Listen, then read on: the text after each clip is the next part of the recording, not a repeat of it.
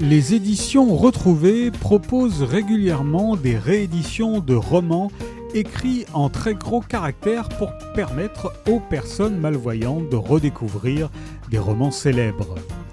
Ils proposent À l'ombre des amandiers de Dominique Marny, paru pour la première fois en 1997.